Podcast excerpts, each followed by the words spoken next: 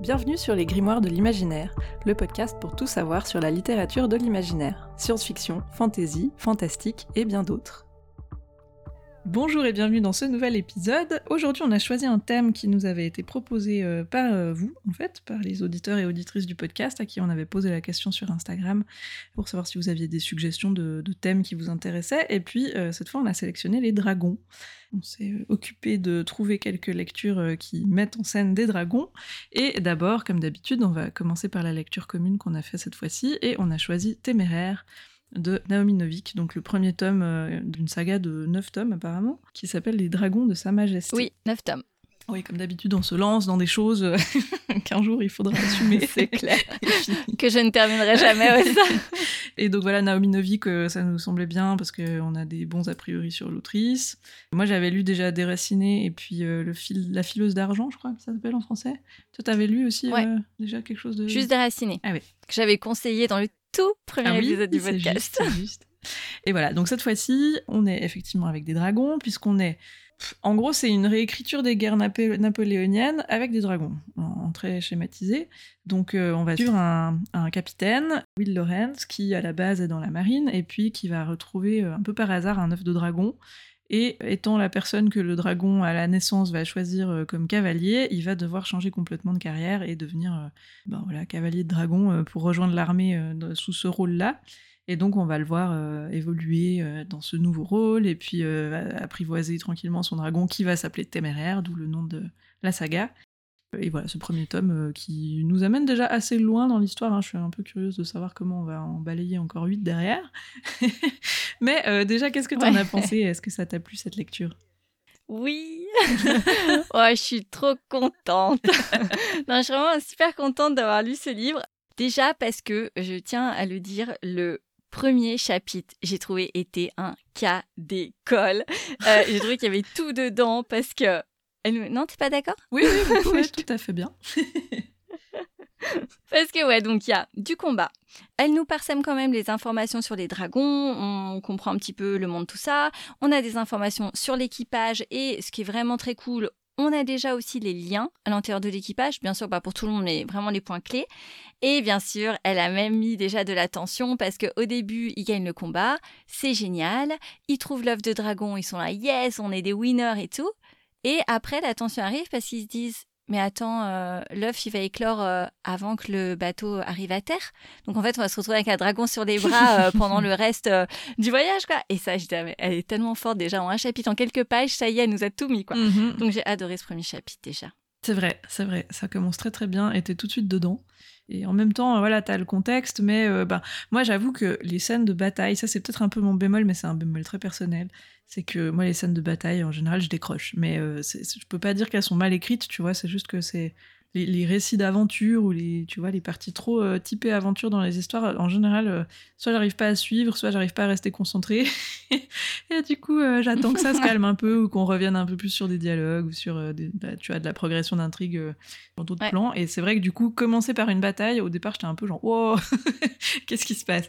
Mais en fait, assez vite, on arrive dans l'après et effectivement, dans toute cette partie, qu'est-ce qu'on va faire de cet œuf qui, là, pour le coup, était plus facile pour moi à raccrocher. Et donc j'ai aussi été très vite prise dedans et après, euh, après on s'attache quoi. Je trouve les personnages super efficaces. Le rythme me plaît bien. Il y a quand même un côté initiatique, donc on n'est pas tout de suite euh, que dans le cœur, euh, tu vois, de l'action et de la guerre et tout. on a quand même toute la mm. partie apprentissage avec le dragon, machin. Et puis, puis surtout le lien entre les deux que je trouve super efficace, super joli à regarder. je sais pas ce que tu as pensé de ça, mais. Alors, Ouais, euh, pour le lien, j'ai adoré. Je trouvais que Téméraire, franchement, ça fait toute la force du livre. Mhm. Quant à Lorenz et Téméraire ensemble, oh là là. Et puis, donc, Lorenz, comme tu as dit, euh, c'est euh, en fait, tu te rends compte, un gars qui est dans la marine, mais qui en fait, il va tout perdre à se retrouver avec ce dragon. Donc ça aussi, c'est hyper intéressant. Le gars, c'est un meneur d'hommes, il sait y faire, et il se retrouve tout d'un coup dans une, euh, un corps d'armée que tout le monde déteste. Tout le monde se, en fait, se, moque bah, des cavaliers des dragons, quoi. Et donc, euh, bah, lui, il perd son prestige, il perd plein de choses.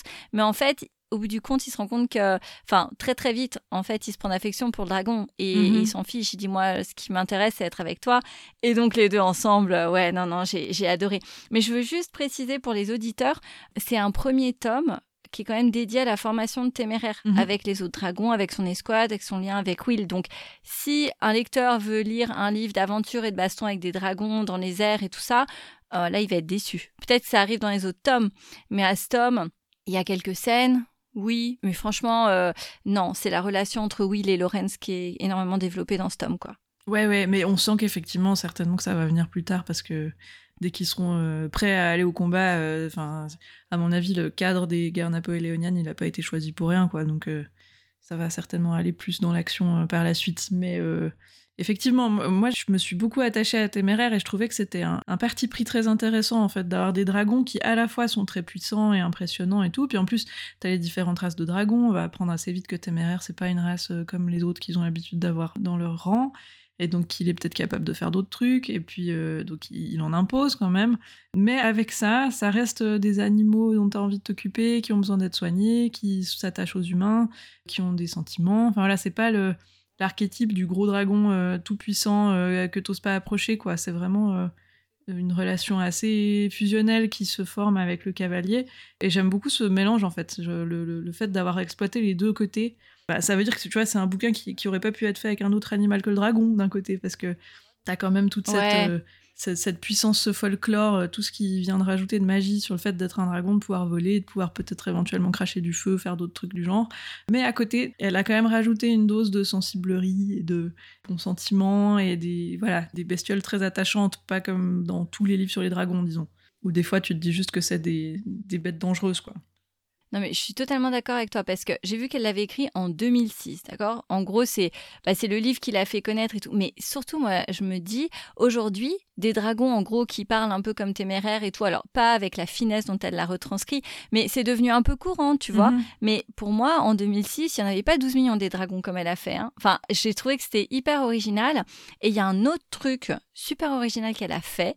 Et au début, j'étais là, attends, est-ce que j'ai bien compris tout? En gros, sur le dragon, il y a un équipage. C'est-à-dire qu'il y a le cavalier, mais on a l'habitude justement du cavalier seul sur son dragon qui fait tout. Mais là, il y a un équipage, il y a les hommes de tête, y a- ils sont harnachés en fait au dragon. Ceux qui sont sur les côtés, c'est ceux qui peuvent lancer des bombes. Ceux qui sont derrière, sont- enfin, il y a tout plein.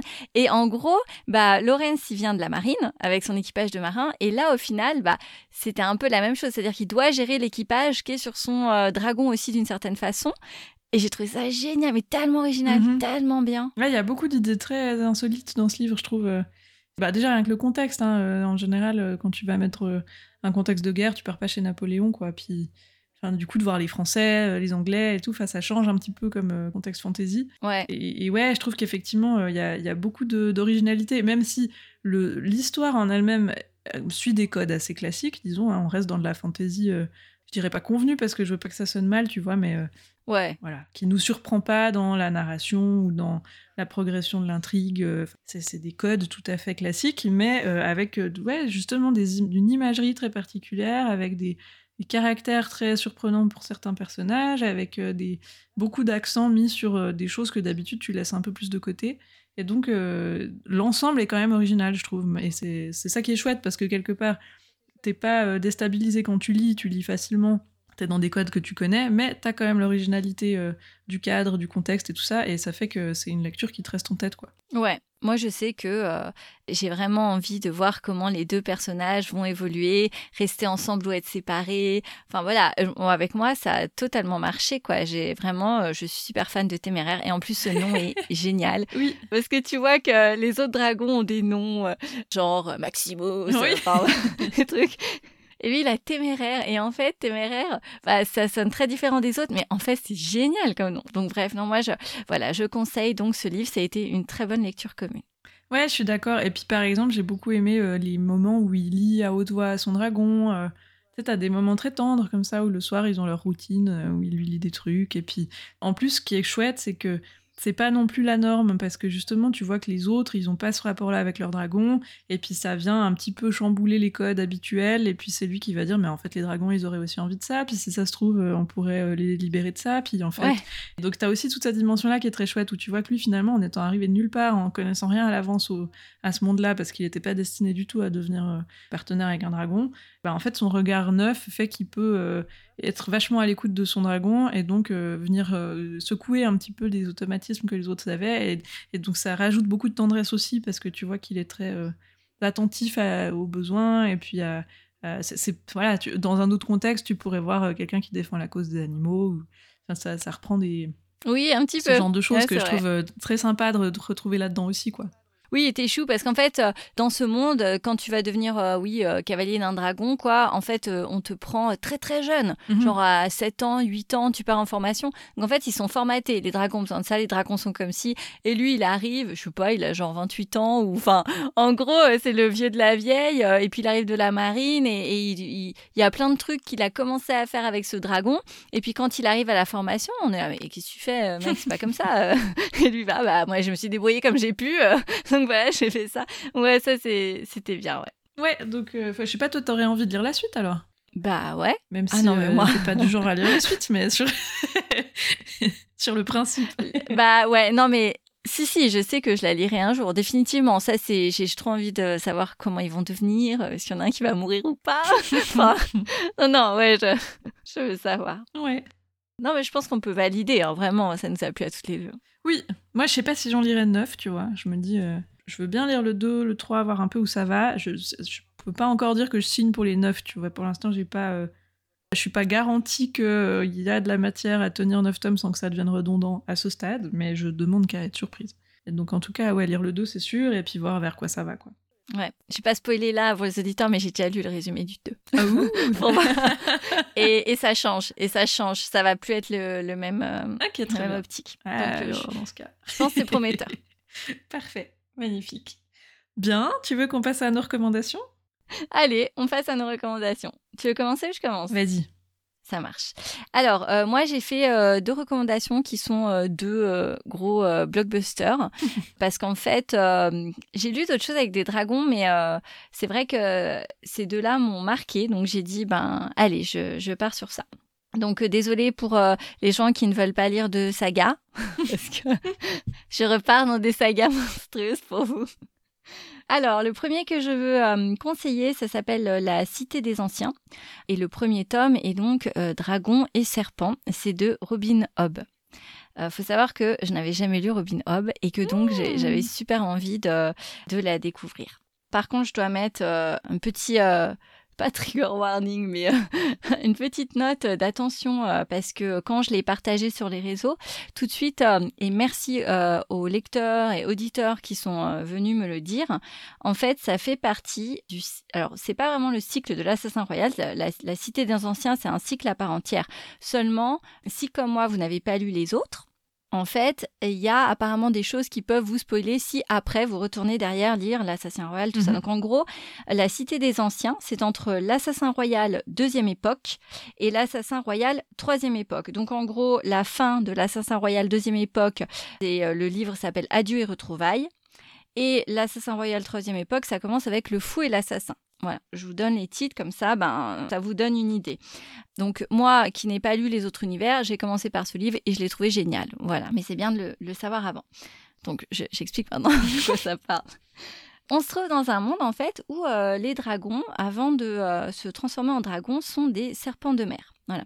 Et après, ils arrivent sur les berges, ils créent leur cocon, ils maturent un petit peu là-dedans et ils se transforment en dragons. Ça, c'est euh, en gros le, concept de base. Et l'histoire commence quand on suit une dragonne, qui en gros est la dernière des dragonnes. Et elle, elle passe un deal avec les humains. Elle lui dit vous allez m'aider à ramener euh, ces serpents de mer. Alors on ne sait pas pourquoi le cycle pas, ne s'est pas reproduit, hein, mais on arrive à, ce, moment-là. Et elle dit voilà c'est la dernière chance, on va les faire éclore, vous allez m'aider.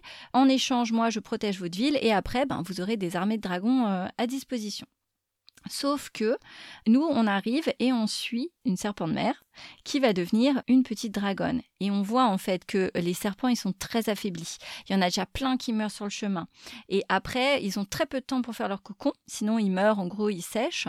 Et il y en a déjà plein là aussi qui meurent, qui n'ont pas l'énergie. Après, on suit l'éclosion. Et l'éclosion, en fait, là, c'est le drame parce qu'en fait, tous les dragons sont mal formés. Voilà. Hmm.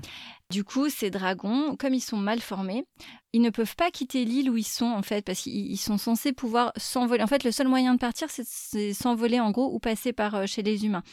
Et eux, ils ne peuvent pas se nourrir seuls, ils ne peuvent pas bien se déplacer seuls. En fait, le début, c'est très difficile parce que tu es dans, la tête de cette dragonne. Et quand ils sont en dragon, en fait, en fait, les serpents gardent leurs souvenirs. Après, une fois qu'ils sont dragons, ils récupèrent leurs souvenirs, tu vois.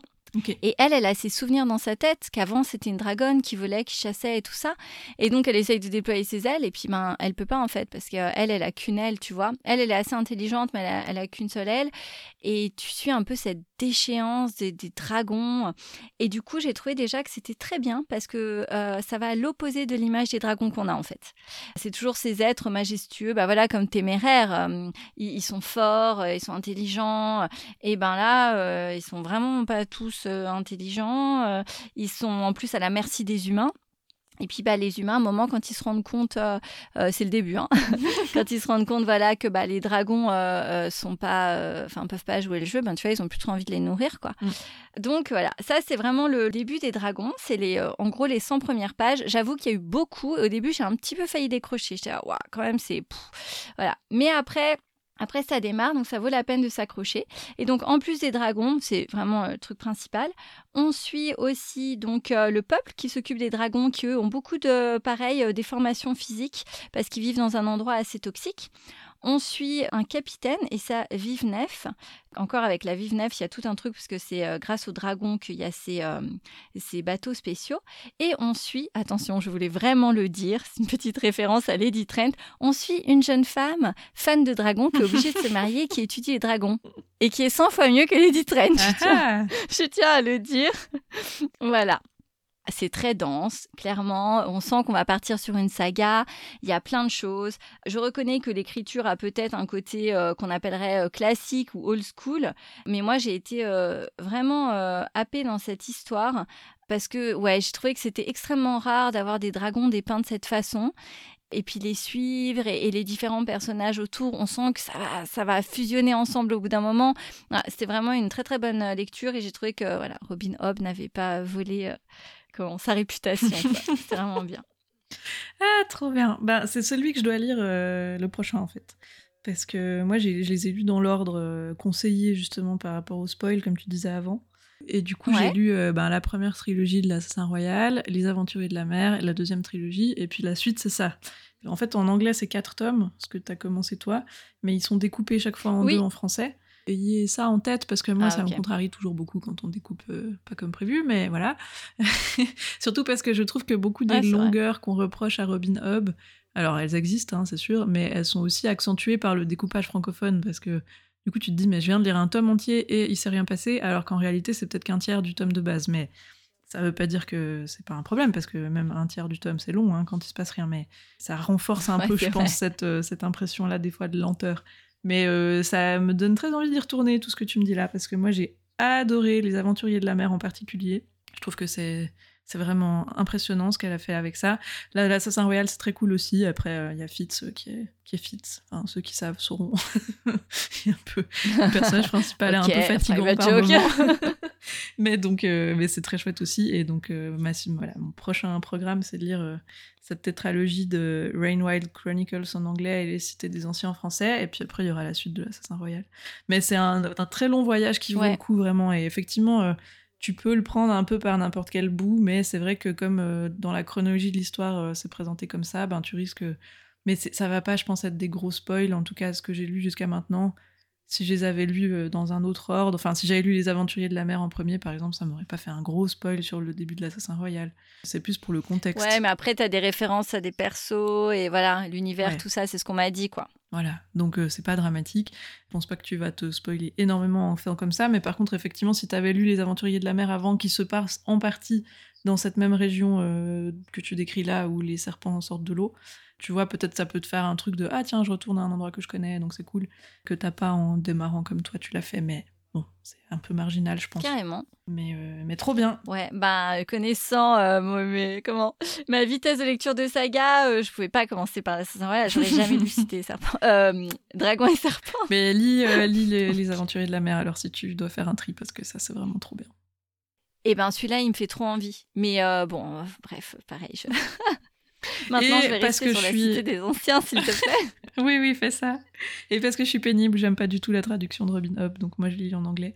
Et ça rajoute peut-être un côté désuet aussi, je trouve que la traduction elle est pas top. Mais bon, voilà, c'est la vie, il y en a plein et on s'en remet. Mais... Ouais, la traduction elle est un peu. Non, non, mais c'est vrai que j'ai pas trouvé que c'était une écriture waouh Et enfin, en tout cas, ouais, la traduction, tu vois, c'était pas. Euh, ouais, le, texte mettait peut-être pas euh, hyper bien en valeur. Comme je dis, c'est ce petit côté classique old school. Je m'étais demandé, j'étais là, est-ce qu'elle écrit vraiment comme ça en anglais ou est-ce que là c'est la traduction que j'ai? Franchement, je me suis posé la question, tu vois. Bah moi j'avais commencé le premier de l'Assassin Royal en français, j'avais lu le premier tome, donc qui était je crois un tiers de tome anglais en français et puis j'ai basculé après parce que ça m'énervait trop. je me disais les, les noms des personnes. Ah non d'ailleurs le premier c'est la même taille parce que le premier euh, en anglais était plus petit aussi, sauf erreur, mais mais euh, les noms des personnages me dérangeaient. Euh, enfin, il y avait des tournures de phrases que j'aimais pas. Et puis, ben voilà, moi, comme je lis très facilement en anglais, euh, je suis assez intransigeante. Dès que ça me gêne un peu, je préfère switcher pour pas, pas que ça me parasite tout le long. Mais, mais bon, les gens avec qui je le lis le lisent en français et ben, aiment beaucoup aussi. Donc, ça n'empêche pas d'apprécier. Hein, mais... Oui, ça change pas l'histoire. Non. Alors, ben, est-ce que tu veux présenter le tien? Oui, alors moi j'ai voulu commencer par un livre qui est dans mon top 10 de mes livres de toute ma vie depuis que je l'ai lu il y a 20 ans. un, peu, un peu moins. Oh, ce teaser de malade C'est La Cité des livres qui rêvent de Walter Meurs. C'est un bouquin unique en son genre que j'ai lu jeune ado, je pense. Je ne pourrais pas te dire à quel âge, mais et puis il m'a tellement marqué que je l'ai fait lire autour de moi, je l'ai relu. J'ai acheté d'autres livres de Walter Meurs après. C'est ça qui fait que je continue à lire en allemand, alors que c'est un enfer sur terre pour moi de lire en allemand, mais parce qu'il a c'est donc un allemand, Walter Meurs, et il a pas tous ses livres qui ont été traduits, donc euh, un jour, euh, j'étais en Allemagne et j'ai craqué, j'ai acheté 4 ou 5 livres en VO et maintenant je vais me les traîner depuis parce que c'est quand même super difficile à lire. Mais euh, voilà, mais donc euh, c'est un roman très très très intéressant et spécial où tu suis un dragon, c'est le personnage principal qui s'appelle Hildegunst Taimit Super accent. c'est un dragon euh, auteur, en fait, qui cherche l'inspiration pour écrire un livre.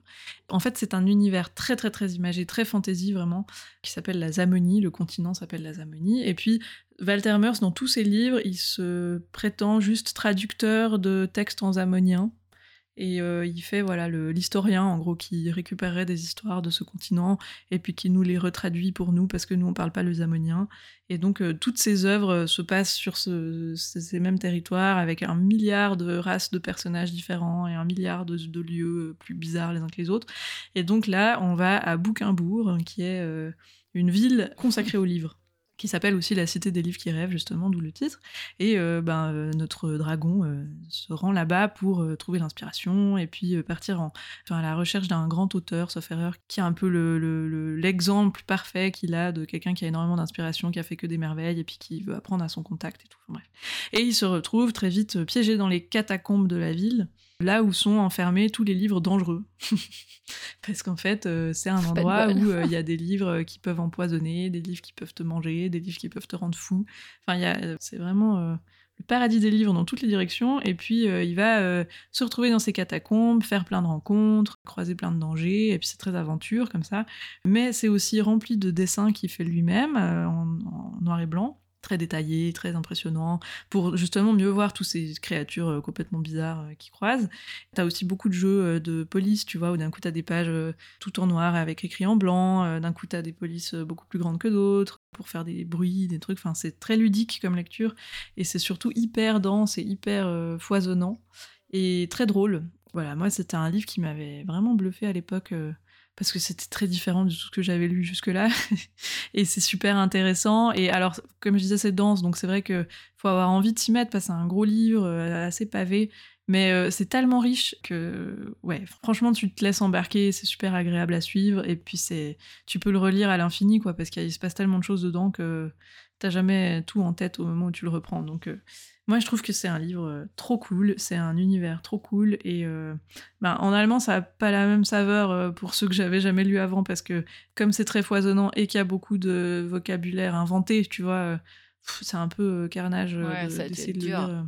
Et en plus, alors après, ça c'est le problème des traducteurs, mais vraiment là, pour le coup, je les plains parce que ils n'ont pas toujours traduit les personnages de la même manière à travers les bouquins qui ont été traduits, mais parce que comme les bouquins sont pas estampillés comme étant dans la même saga, tu vois, fondamentalement, ils se passent tous dans le même univers, mais c'est pas des suites.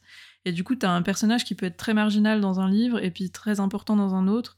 Et typiquement, Hildegunst, euh, il, est cité vaguement dans un autre bouquin de loin, tu vois, genre ah c'est un bouquin de Hildegunst, et, c'est tout. Et du coup, ils l'ont pas traduit de la même manière son nom. Euh, dans ce bouquin où il est juste cité que dans le bouquin dont il est le héros, parce que c'était peut-être écrit avant, et donc il ne pouvait pas deviner que ce personnage-là allait devenir super important dans un tome plus tard. Et puis du coup, euh, le, au moment où ils ont traduit le, suivant, ils ont pas retenu qu'il était vaguement cité quelque part avant. Enfin, tu vois, pour la cohérence totale de l'univers, dans les traductions, ça devait être un enfer sur Terre. Ouais. Mais ça, c'est très ouais, dommage. anecdotique. Hein, mais, euh, Donc, euh, pour te dire à quel point c'est vaste et très imaginaire. Enfin, Pitas Dragon, qui est super cool, qui est, qui est très intellectuel, comme ça. et puis, voilà, on exploite quand même le fait que c'est un dragon, parce que, je sais pas, par exemple, il fait des bruits de bouche que seuls les dragons savent faire. Alors, il a inventé un verbe pour euh, décrire ses bruits de bouche, et puis après, il t'explique en note de bas de page à quoi ça ressemble. Et, c'est plein de petites créations comme ça, et je trouve ça vraiment chouette. Voilà, c'est un livre euh, qui a, je pense, transformé ma vie de lectrice dans le sens où il m'est resté en mémoire euh, vraiment jusqu'à maintenant, et je l'ai toujours eu dans ma bibliothèque, et enfin, ça m'a marqué vraiment. Est-ce qu'il m'aurait autant marqué aujourd'hui si j'avais déjà lu tout ce que j'ai lu jusque-là? Je sais pas, tu vois, je pourrais jamais savoir, mais en tout cas, euh, c'était pas rien dans, dans, mon parcours. Et j'ai très envie de le relire. Bah, je l'ai acheté en allemand aussi pour euh, me dire, bah, au moins je pourrais relire celui-là que j'ai déjà lu quelques fois, tu vois, ce serait peut-être plus sympa comme transition. Donc euh, je m'y mettrai. J'ai failli m'y mettre là cette semaine et j'avais pas le courage, mais j'ai juste feuilleté pour me remettre dedans. et puis parce qu'il y a une suite qui est sortie que en allemand, qui s'appelle Le labyrinthe des livres qui rêvent. J'aimerais bien réussir à me motiver un jour à lire cette suite pour voir euh, à quel point c'est cool ou pas. Mais euh, de toute façon, l'autre se suffit parfaitement bien euh, tout seul. Hein, donc l'histoire se résout, quoi. Il n'y a pas de frustration à la fin. C'est drôle parce que je suis allée voir, tu sais, pour le podcast, mmh et en fait, je connaissais la couverture. Quand j'ai vu la couche, ah mais oui, je, ce livre, je vois tout à fait. Et en fait, à l'époque, la couverture m'avait pas du tout plu. Ouais. Donc du coup, j'étais là, oh non, et tout, machin. Donc je, me souviens que je l'avais pas lu. Et en fait, aujourd'hui, j'ai relu le résumé, là, et j'étais, ah, ça a l'air super cool. Comme quoi, tu vois... Elle est très spéciale, la couverture. T'as vraiment ce... As ce dragon en gros plan avec un fond argenté très brillant quand tu l'as en face de toi, euh, c'est quelque chose. Hein, mais... mais ouais, franchement, c'est un livre euh, pas comme les autres. Je le recommande. Et après, si euh, l'univers vous dit, mais que celui-là est trop gros, ben, il y en a d'autres plus petits qui sont très sympas aussi. Il y a aussi Les 13 vies du Capitaine Ours Bleu, qui est très très cool, qui a du même auteur. Euh, où là c'est plus des épisodes euh, successifs euh, avec un ours bleu qui vit un tas de trucs débiles. Et donc c'est aussi plus léger, c'est très sympa, tandis que la Cité des livres qui rêvent, c'est quand même une seule grosse histoire dans ces catacombes, donc t'es dans un univers plus confiné, plus oppressant, comme ça, dans l'obscurité, avec des bouquins dangereux, mais ça fait, ça fait pas peur, hein, mais c'est un autre genre de narration, donc, donc voilà, il y a d'autres options si ça vous dit, mais pas avec cette épaisseur de livre-là. Mais vraiment, il vaut le détour, il est trop bien. Parfait. Voilà. il sort du lot. Et ta deuxième recommandation alors? Ma deuxième recommandation. Alors, ça s'appelle La balade de Perne de Anne McCaffrey. Là, je dois aussi commencer par un petit euh, avertissement. je suis désolée. C'est l'épisode avertissement. En fait, pourquoi je dis ça? Parce qu'il faut savoir que cette grosse, grosse saga a commencé en 1967. Il y a énormément de tomes J'en ai compté 13 en VO. Il faut savoir qu'en français, on a aujourd'hui des intégrales qui sont chez Pocket. Et comme moi, j'ai commencé euh, sans me renseigner, grosse erreur, vraiment pour les grosses sagas maintenant, je, vais me renseigner avant. En fait, moi, j'ai commencé par euh, l'intégrale en français et l'intégrale en français représente l'ordre chronologique de l'histoire de Perne, mais pas l'ordre de mmh. parution des livres en anglais. Voilà, il faut juste le savoir. Donc, moi, je trouvais ça très cool, en fait, de commencer par le début de l'histoire, les origines, en fait. Sauf que, euh, ben pour ceux qui avaient commencé l'histoire, par l'ordre de parution, on est des centaines d'années après les origines, en fait. Donc, bien sûr, c'est plus du tout la même ambiance. Voilà. Donc moi, je vous parle vraiment de l'origine de l'histoire de Perne, qui est donc, on va dire, euh, dans la, version française. Mais voilà, sachez que si vous avez envie de commencer par vraiment euh, la façon dont l'autrice a écrit les livres, eh ben, vous pouvez toujours prendre les intégrales, mais il ne faudra pas commencer à l'intégrale info. Il faudra commencer à l'intégrale euh, qui correspond. merveilleuse idée ils ont eu, pardon. Tellement bah, pratique. Ouais, mais c'est quand même pas... Enfin, Ouais, voilà, c'est-à-dire, oui, c'est ça. Mais moi, j'ai trouvé bien de commencer par les débuts, en fait. Parce que ça me met vraiment. Enfin, mais bref. Enfin, voilà. Mais je pense que les, les, deux sont bien. Mais voilà. Donc, le début, c'est donc l'aube des dragons. Voilà. Donc, c'est celui-là que, je vais, que je vais vous décrire. C'est un peu de la science fantasy, alors qu'après, en fait, ça devient vraiment de la fantasy, entre guillemets. On suit un vaisseau avec des colons humains qui arrivent sur Perne. Donc Perne, en gros, c'est une planète euh, qui a été euh, identifiée comme habitable et elle est quand même très très éloignée. Mais voilà, il y a des gens qui ont décidé d'y aller et tenter leur chance. Donc on suit beaucoup l'installation des colons, la découverte en fait de mini dragons. Alors au début, ils appellent pas vraiment ça des dragons, c'est tout petit, euh, ça arrive un peu euh, au genou en fait. Et puis, ce qui se passe, c'est qu'ils sont implémentés depuis un certain nombre d'années, ça roule plutôt sur la colonie. Les gens, ils utilisent les dragons euh, un peu comme leurs animaux de compagnie en fait, un peu comme voilà leurs leur petits chiens et tout. Et un jour, il y a des énormes fils qui tombent du ciel et ces fils en fait dévorent et tuent. Ils tombent et tout ce qui est sur leur passage, ils le bouffent quoi. Donc, ils vont se rendre compte que les mini-dragons avertissent quand les fils tombent et protègent. Mais en gros, les mini-dragons, ils protègent, ils peuvent protéger un humain, quoi, mais, mais pas plus, qu'en fait, ils, sont tout petits, quoi. Et donc, euh, bon, bah, ces fils tombent, bah, c'est horrible, et très vite, les humains vont se rendre compte qu'en fait, les fils vont tomber pour une très très longue période, parce qu'ils font des calculs par rapport à la position d'où viennent les fils, tout ça. Ils ont des scientifiques qui sont avec eux, donc euh, ils ont trouvé un moyen pour estimer à peu près quand ça va tomber. Mais en gros, ils se rendent compte qu'à cause du temps que ça va tomber, ils n'ont pas les ressources sur cette planète isolée pour faire face à cette menace. Voilà. Et donc, ils vont décider de développer, d'essayer, en fait, de développer génétiquement, de transformer génétiquement les petits dragons pour qu'ils deviennent des plus grands dragons et qui puissent comme ça être montés par des hommes et protéger en fait euh, cette, euh, autre humanité, enfin les colons mhm. sur Perne. Voilà. Et ça, l'aube des dragons, c'est ça qu'on suit dans cette histoire. Hmm. J'ai vraiment énormément aimé et en fait c'était dur parce que j'ai beaucoup de mal à expliquer pourquoi j'ai aimé et pour le podcast j'ai mais il faut vraiment que j'explique je ouais c'est hyper dur parce que j'ai j'ai vraiment été happée dans ce récit j'ai trouvé qu'en très peu de mots tu avais les sentiments des gens alors tu vois, au final, il y a beaucoup de monde. S'il y a pas mal de colons, il faut qu'elle montre les différents... Euh, bah, les différentes catégories. Mais ce que j'ai beaucoup aimé, c'est qu'au final, c'est pas les colons bah, c'est l'amiral Bendon, tu vois, qui est fatigué de sa tâche. C'est Sean et Shorka qui vont euh, découvrir les dragons et devenir amis. En fait, c'est vraiment ça, tu vois, c'est pas colon X, Y, Z. Tu suis, euh, allez, une bonne dizaine de personnages, mais elle te les décrit, tu les comprends, tu vis leurs trucs. Et du coup, en fait, pour moi, bah, ça a été un coup de cœur de ma lecture de l'année dernière. Au final, ça a aussi ce côté classique, hein, un petit peu comme le Rabbin Hob et la Cité des Anciens, mais pourtant, euh, les pages fils, c'était hyper prenant, quoi. Vraiment, euh, je me suis rendu compte que j'ai du mal à, expliquer vraiment pourquoi, mais euh, bon, je pense que ça parle d'elle-même, parce que si elle a fait autant de tomes, c'est que ça a plu aussi à beaucoup de monde, et je trouve que c'est vraiment à découvrir, elle écrit bien, et son histoire, elle est géniale, vraiment, c'est très très cool. Je sais pas si tu connais. Mais je l'ai beaucoup vu passer quand je cherchais des bouquins sur les dragons pour le podcast, justement. Mais euh, j'avais jamais lu, euh, et je m'étais jamais trop approchée de cette saga avant, non. Mais ça donne super envie. Alors, je suis désolée parce qu'il y a beaucoup de tomes, hein, mais vraiment, euh, je pense qu'il euh, y a de quoi.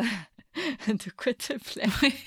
Après, moi, pour le coup, j'ai toujours tendance à préférer lire dans l'ordre de parution, juste parce que je me dis que ça préserve ce que la, enfin, la façon dont la personne qui l'a écrit voulait qu'on le lise et que du coup s'il y a des suspens qui sont des fois désamorcés euh, dans les préludes ben au moins tu les as encore euh, au moment où ils arrivent tu vois comme euh, dans Star Wars du genre enfin tu peux bien commencer par le 1 mais du coup t'as plus du tout le suspense sur je suis ton père et ils sont frères et sœurs et enfin tu vois. Sur Dark Vador ouais c'est clair. Donc c'est pas voilà c'est un choix mais à choisir c'est vrai que je me dis si elle l'a écrit dans cet ordre là c'est qu'elle était d'accord que les gens le lisent dans cet ordre là aussi donc j'ai tendance à faire ça, mais je comprends aussi l'envie de tout faire dans l'ordre chronologique et puis voir euh, s'étendre l'univers euh, d'un bout à l'autre. Parce que je suis allée voir un petit peu traîner sur euh, les retours des gens et tout ça.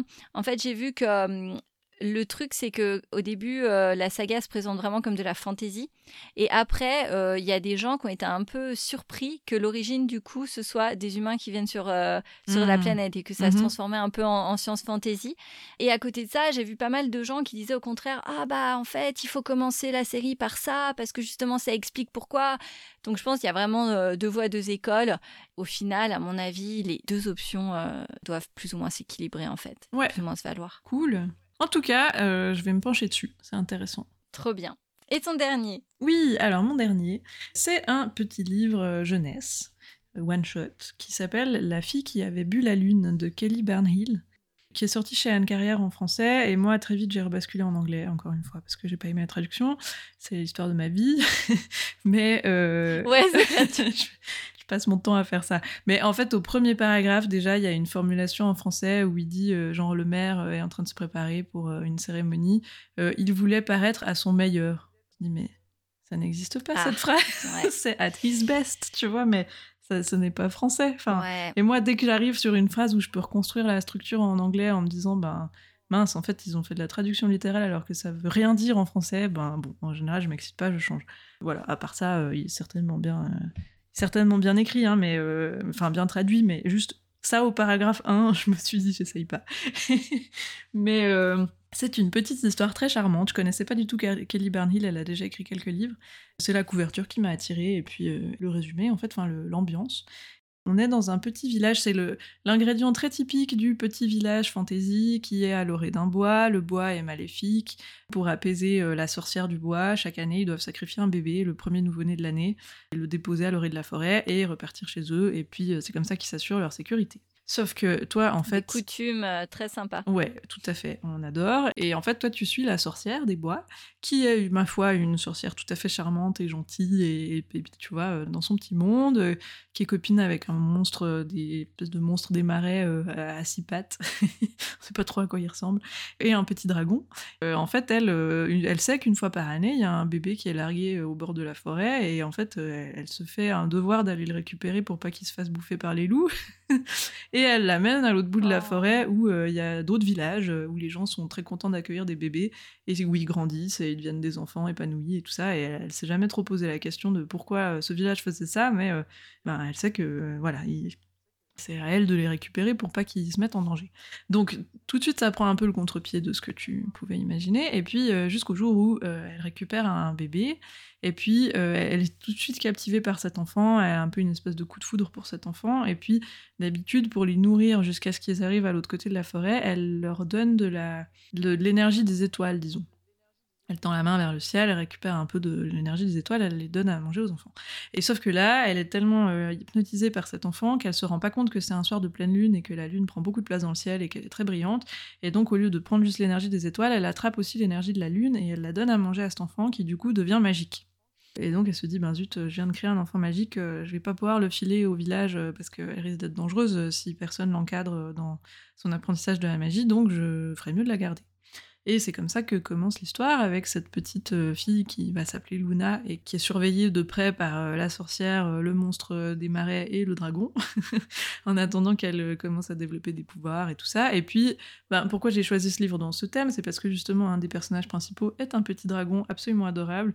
Et c'est génial parce qu'en fait, c'est un dragon minuscule. Ils ont, en anglais, ils ont des, des surnoms genre, je sais plus, genre Perfectly Tiny Dragon, tu sais, pour dire un dragon parfaitement ah, petit, tu vois. Il y a les, les Enormous Dragons, enfin, ils ont tous des qualificatifs par rapport à leur taille.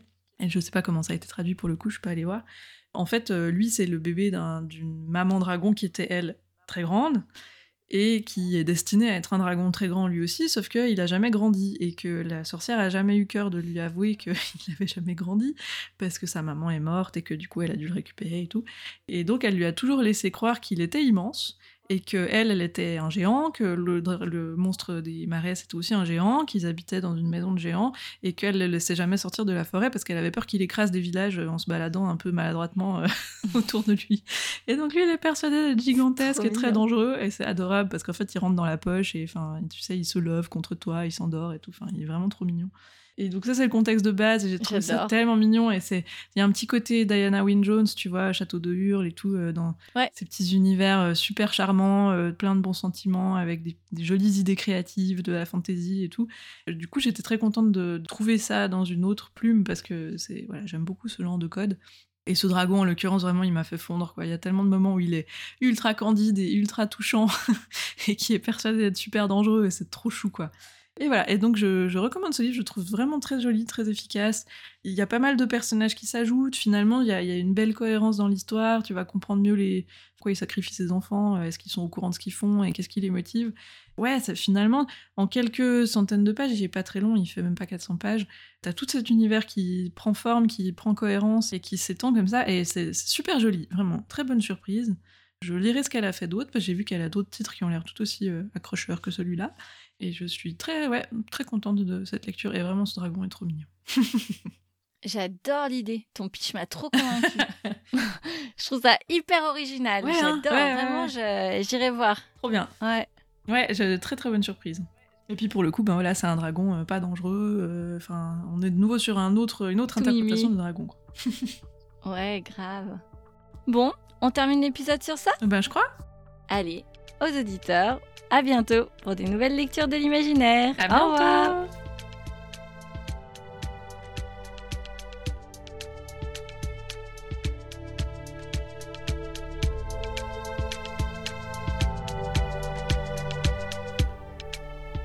Merci d'avoir suivi cet épisode. N'hésitez pas à vous abonner pour être au courant des prochains ou de laisser un commentaire. À bientôt!